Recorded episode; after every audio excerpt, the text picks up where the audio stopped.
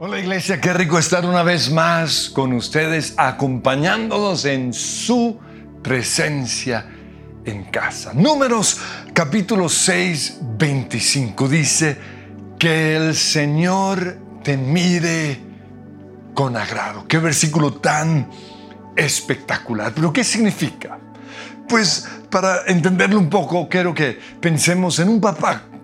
¿Qué hace que un papá mire con agrado a sus hijos? Pues nosotros miramos con agrado a nuestros hijos simplemente porque son nuestros hijos. Pero también los miramos con agrado cuando ellos hacen cosas que son de nuestro agrado, cuando nos obedecen cuando son agradecidos con nosotros, cuando nos admiran y quieren aprender de nosotros. Los miramos con agrado cuando se esfuerzan por prosperar en la vida.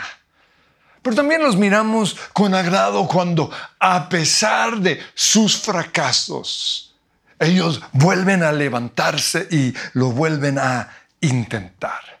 Pues eso mismo también hace el Señor con nosotros.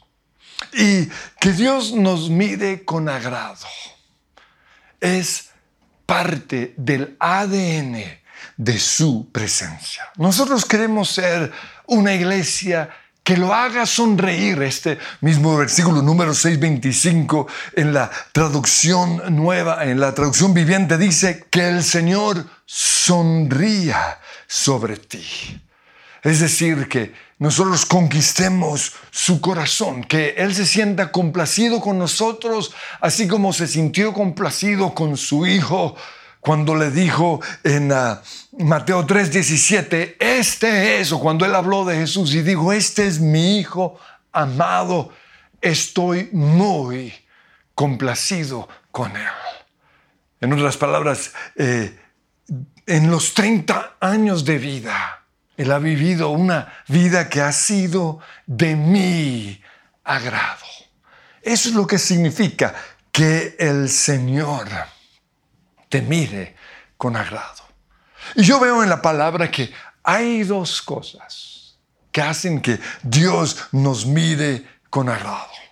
En primer lugar, nuestras alabanzas, es decir, lo que sale de nuestra boca, pero en segundo lugar, nuestra santidad, la vida del adorador.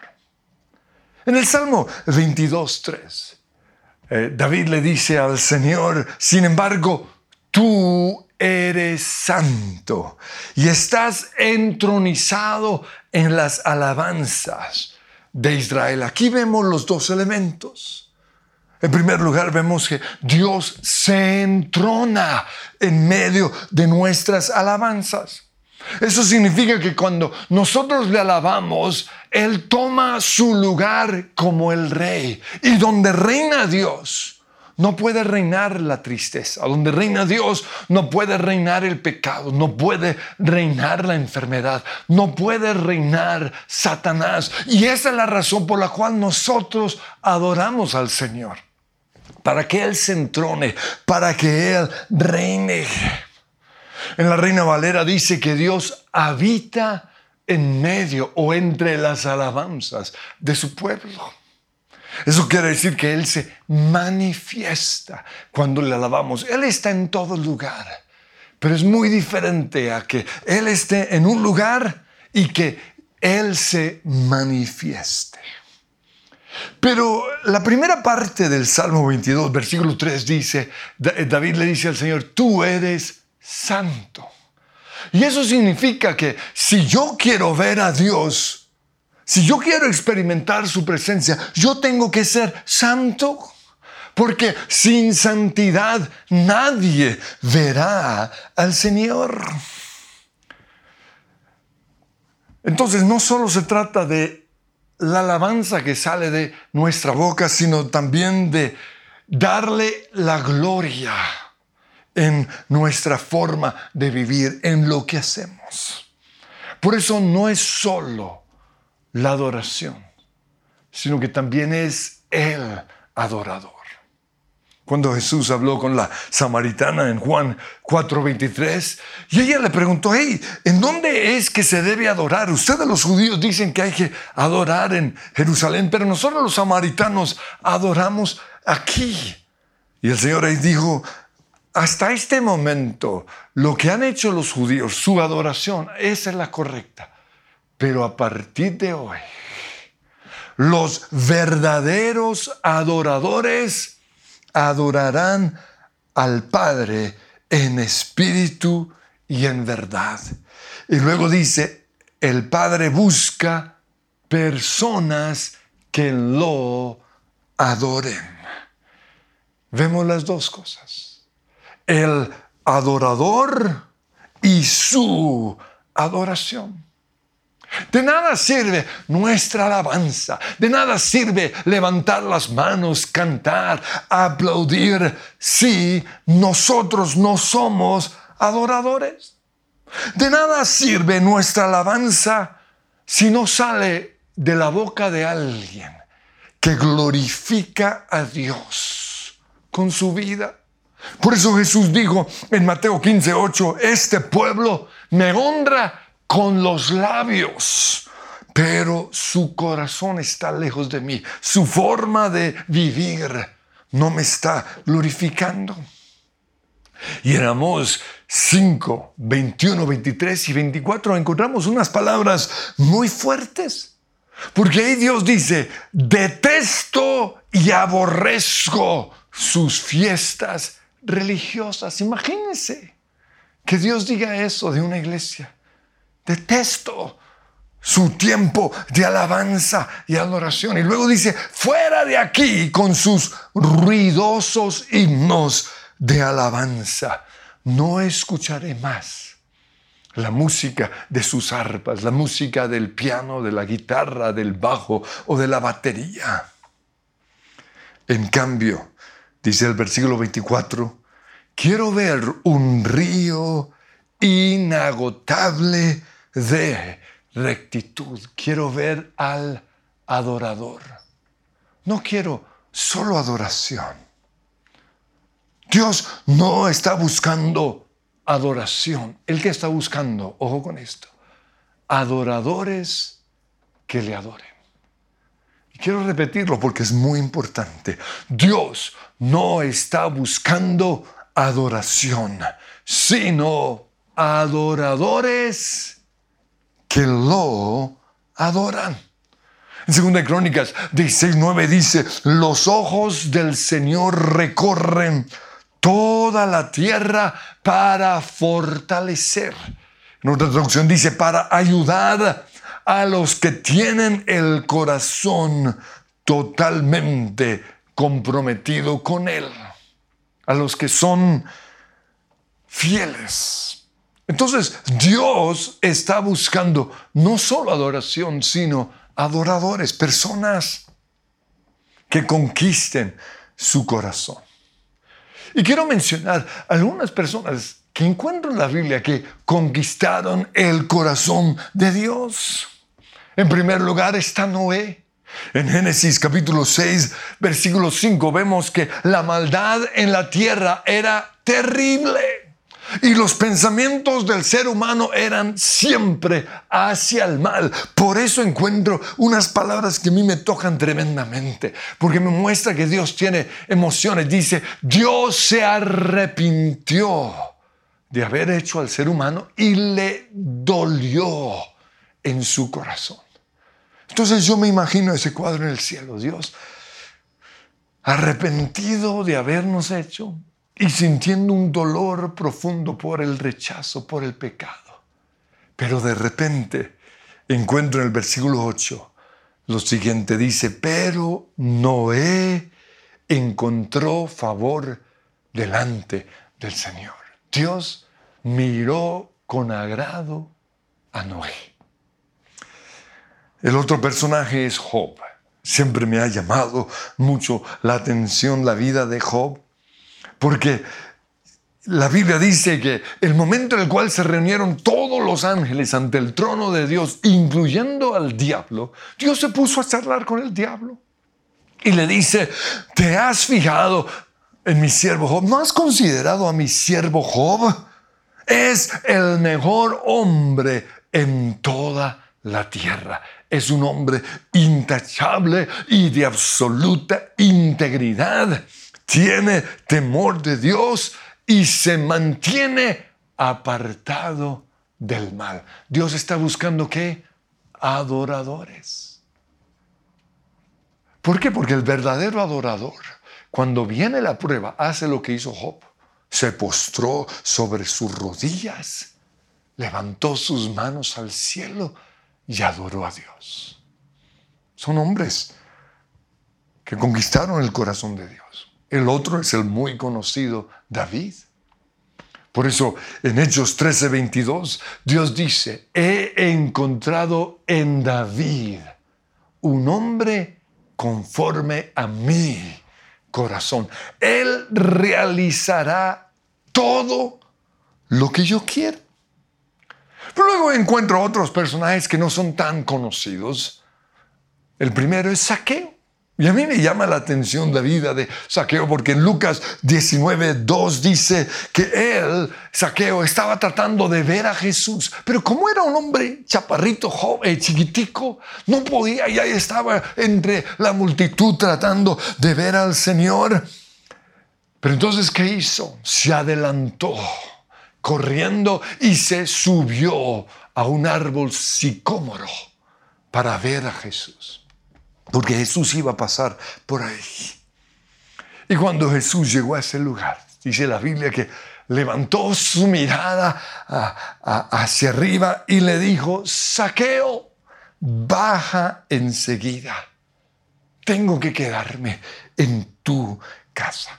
¿Por qué se detuvo Jesús ante Saqueo? La razón fue porque conquistó su corazón, llamó su atención. Aquí vemos más bien una expresión de, de alabanza, de querer ver a Dios. Y el otro caso es el de el ciego Bartimeo. ¿Por qué creen ustedes que Jesús lo sanó? Dice, un mendigo llamado, un mendigo ciego llamado Bartimeo, estaba sentado junto al camino. Y al oír que el que venía era Jesús de Nazaret, se puso a gritar. Jesús, hijo de David, ten compasión de mí. Aquí que vemos alabanza. Pero muchos lo reprendían para que se callara. Porque siempre va a haber religiosos que van a decir, estás saltando mucho, estás muy emocional, estás cantando muy duro. Pero él se puso a gritar aún más. Hijo de David, ten compasión de mí. Y dice aquí algo tremendo. Jesús se detuvo y dijo, llámenlo. Y la historia sigue y vemos que Jesús lo sanó. ¿Por qué lo sanó? Porque llamó su atención, porque conquistó su corazón. Pues en muchas ocasiones a mí Dios me ha mostrado que nuestra iglesia para Él es como un pequeño y desconocido café en París. No es un lugar tan conocido como los famosos Starbucks, que todo el mundo conoce, un café terrible, pero simplemente tiene fama. Pero ese pequeño café es un lugar a donde a Dios le gusta ir. Y, aquí lo tengo. Quiero que, que vayamos a este pequeño café en París. ¿Por qué? Porque aunque quizás no es muy conocido en el mundo, es un lugar al cual a Dios le gusta ir. Y yo sé que en este momento todos estamos extrañando la iglesia y anhelamos volver a, reunirnos como iglesia, pero quiero que piensen en esto, quizás. La prueba del COVID es la siguiente. Dios quiere ver si somos los que adoramos a Dios en un lugar desconocido como este pequeño café en París. O si somos aquellos que solo lo adoramos en medio de la multitud. Si somos de aquellos que necesitamos de la fama o de, del público como Starbucks para adorar al Señor. Porque aunque quizás este café es muy desconocido, nadie lo ha visto, muy poco, solo los que sabemos que tiene un sabor delicioso ese café y los croissants, oh, pues así es como Dios ve la alabanza de nuestra iglesia. Y quiero que tú estés cerca de mí.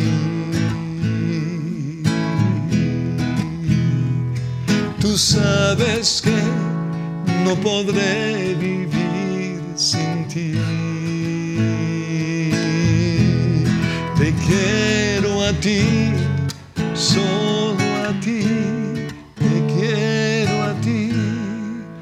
Señor. Quizás no son canciones todavía muy famosas, pero Dios me ha mostrado que para Él son como esas canciones de ese pequeño café en París. Es que hay lugares en donde a Dios le toca ir. Y yo me imagino eh, los fines de semana que Dios se va, se levanta, pues viéndolo desde la perspectiva humana, y, va a, diferentes iglesias simplemente porque le toca. ¿Y le toca por qué? Porque Él dijo en la Biblia, en su palabra, que donde hay dos o tres reunidos en su nombre, Él va a estar en ese lugar. Pues no necesariamente Él quiere estar en ese lugar. Sin embargo, hay otros lugares en donde a Dios le gusta estar. Y, créanme, a Dios le gusta vernos adorar en la iglesia. En medio de la congregación, dice el Salmo 22, 22, te alabaré. Pero Él prefiere vernos adorar cuando nadie nos ve. Por eso pregunto, ¿cómo está tu adoración en este momento, en tu casa, cuando nadie te ve? cuando estás solo con tu familia? ¿Eres tú un adorador de Starbucks, de los lugares grandes y visibles? ¿O eres un adorador de ese pequeño café en París? Es que el verdadero adorador no necesita de una tarima para adorar al Señor. No necesita estar delante de multitudes. Hay, hay cantantes que, que si no están delante de la multitud no adoran. No, el verdadero adorador adora aquí, en un lugar pequeño, pero que Dios conoce. David conquistó el corazón de Dios. ¿Saben por qué? Porque él no esperó hasta ser el rey para empezar a componer sus canciones. No. Él allí en medio de la montaña, cuidando las ovejas de su papá. Así comenzó a escribir el salmos como el Salmo 23, el Salmo 19, el Salmo 39. Y aunque no sabemos cómo era la música, pudo ser algo como El Señor es mi pastor, nada me faltará. Él no esperó hasta ser el rey para empezar a componer sus canciones, sino que también él escribió sus canciones mientras era el sirviente de, de Saúl. También vemos otras canciones que él escribió en la cueva de Adulam. Salmos como el Salmo 52, 57 y 142 cuando huía de Saúl, el Salmo 13, 22, 34, 35, 52, 54. Cuando derrotó a Goliat, escribió el Salmo 7, el 18 y el 145. Allí, como dije antes, mientras era el sirviente de Saúl, él vio gente mala Y fue muy difícil para él ver eso porque estaba acostumbrado a estar con las ovejitas adorando al Señor. Y allí escribió el Salmo 11 y el Salmo 12. Y quizás en su momento no fueron canciones muy conocidas, pero hoy sus salmos son cantados por todo el mundo. A ti Jehová levantaré mi alma, a ti Jehová levantaré mi alma, oh Dios mío, en ti confío. No se haya avergonzado, no se alegren de mí mis enemigos. Ahora, ¿por qué digo todo esto? Porque a veces nosotros como iglesia nos hemos frustrado porque nuestras canciones no se cantan todavía a nivel mundial. Y Dios nos dio esa palabra hace mucho tiempo, que nuestra música sanaría la tierra. Pero aunque no se está cantando a nivel mundial, la seguimos escribiendo, aunque sea para la audiencia de uno solo, porque esa es la verdadera adoración. Pero David no solo ah, escribió sus salmos cuando nadie lo veía, sino que también allí, mientras cuidaba las ovejas, David comenzó a, a, aprender a tocar su instrumento musical. Por eso les pregunto hoy una vez más, ¿eres tú un adorador de Starbucks o un adorador de un pequeño café en París? Ahora, ¿qué, persona creen ustedes que complace más a Dios? ¿Qué persona creen ustedes que es del agrado de Dios? ¿El que se queda todo el tiempo o el que está agradecido? El que habla bien, es decir, el que bendice o el que habla mal, el que maldice. El que viene a la iglesia a cantar o ahí en su casa canta o el que adora. El que levanta sus manos en la, la alabanza o adora con sus brazos cruzados. El que se humilla delante de Dios. O el que es un igualado con el Señor. El que aplaude a Dios mientras estamos cantando. O el que alaba con las manos en el bolsillo. El que llega a tiempo. O el que cree que eso no importa. El que salta y baila en medio de la alabanza o el que critica a los que lo estamos haciendo.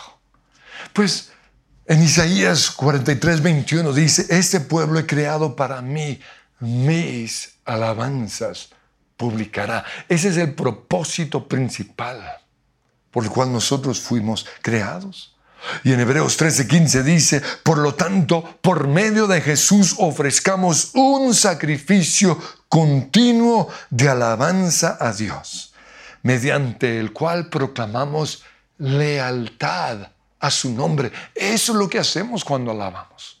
Proclamamos lealtad al nombre de Dios. También quiero que piensen lo siguiente, si Dios tuviera que elegir entre dos iglesias, ¿cuál creen ustedes que elegiría? La iglesia que aparenta amar a Dios o la que verdaderamente lo ama. La iglesia que aparenta estar avivada o la que realmente está avivada. Mire lo que dice Apocalipsis capítulo 3, versículo 1. Aquí el Señor le habla a la iglesia en Sardis. Tienes fama de estar vivo, de, estar, de ser una iglesia avivada, una iglesia apasionada por mí, pero realmente estás muerto. ¿Qué iglesia creen ustedes que elegiría Dios? La que ve la alabanza como un relleno mientras llega la gente, o peor todavía, mientras llega el predicador. Yo llevo años predicando precisamente esto, porque si hay algo que le molesta a Dios, son las iglesias que todavía ven la alabanza como relleno. ¿Creen ustedes que Dios elegiría esa? ¿O la iglesia? que cree que la alabanza nos hace conscientes de la presencia del Señor. La iglesia que sabe que Dios se entrona, como ya vimos en medio de nuestras alabanzas, o la iglesia que cree que da lo mismo. La iglesia que cree que Dios tiene emociones y siente el placer de ser amado y el dolor de ser rechazado. O la iglesia que cree que Él es un Dios distante que no siente nada. La iglesia que quiere llamar su atención o la que piensa que Dios es indiferente. Pues yo veo que Dios ama ciertas ciudades por encima de otros, como dice el Salmo 87.2. Dios ama a la ciudad de Sión más que cualquiera en Israel. Y así como hay ciudades que han llamado su atención, también hay iglesias que han llamado su atención. Y eso es lo que yo quiero que sea nuestra iglesia. Y en este momento, en nuestras casas, yo quiero que nuestro lugar de adoración sea ese lugar en donde a Dios le gusta estar, ese pequeño café desconocido en París, pero en donde a Dios le gusta estar. ¿Sabían ustedes que orar y alabar es lo mismo? En Hechos capítulo 2, versículo 1 dice que cuando llegó el día de Pentecostés estaban todos unánimes juntos en un mismo lugar. Y en el versículo, capítulo 1, versículo 14, dice que ahí lo que estaban haciendo era, estaban unidos en oración. Y fue en ese ambiente de unidad y de oración en donde sucedió el primer avivamiento a nivel mundial. Dice Hechos capítulo 2 que de repente vino el Espíritu Santo y todos fueron llenos del Espíritu Santo y empezaron a hablar en otras lenguas. Aquí que veo que Dios se manifiesta en las iglesias, en donde se persevera en la oración. Porque para Dios orar y alabar es lo mismo. Entonces, si tú eres de los que dices, ay, a mí no me gusta orar, a ti no te gusta alabar. ¿Por qué? Porque cuando oramos estamos dando gracias a Dios. Lo estamos alabando, estamos exaltando su nombre. Cuando estamos orando, estamos declarando la palabra de Dios, estamos profetizando. Cuando estamos orando, también hacemos guerra espiritual. Es así como yo gano mis batallas. Y esto era lo que estaba haciendo la iglesia en Jerusalén cuando vino el Espíritu Santo. La única diferencia es que cuando oramos nos concentramos más en lo que estamos diciendo. Cuando alabamos, usamos la música para sentir lo que estamos diciendo. Pero fíjense que es lo mismo. Orar tiene que ver con lo que sale de nuestra boca. Alabar tiene que ver con acompañar eso que sale de nuestra boca con música para que podamos sentir. Por eso en Apocalipsis, cuando habla acerca de los últimos días, eh, dice que alrededor del trono de Dios había 24 o hay 24 ancianos y cuatro seres vivientes. Y dice allí que cada anciano tiene un arpa. Y esto tiene que ver con la alabanza. Y copas de oro llenas de incienso que son las oraciones del pueblo de Dios. Dos cosas, oración y alabanza. Y si nosotros queremos ser una iglesia que Dios mire con agrado, tenemos que ser una iglesia de oración y de alabanza. Señor, yo te pido hoy que seamos una iglesia que tú mires con agrado. Que hagamos más énfasis en el adorador que en su adoración. Que nos demos cuenta que tú eres santo Y tú estás buscando verdaderos adoradores. Pero que también hoy nos demos cuenta, Señor, que no podemos ser de aquellos que solo te adoran aquí en medio de la iglesia. Que no seamos adoradores de Starbucks, los lugares visibles, sino que allí en nuestro secreto, allí en nuestra casa, podamos adorarte. Señor, muéstranos lo importante que es tocar tu corazón. Yo te pido, Señor, por aquellos que no oran todavía, que hoy se den cuenta que orar y alabar es lo mismo. Y que podamos entender también los diferentes sentidos que tiene nuestra alabanza. Y ahí con sus manos levantadas, di, quiero estar y quiero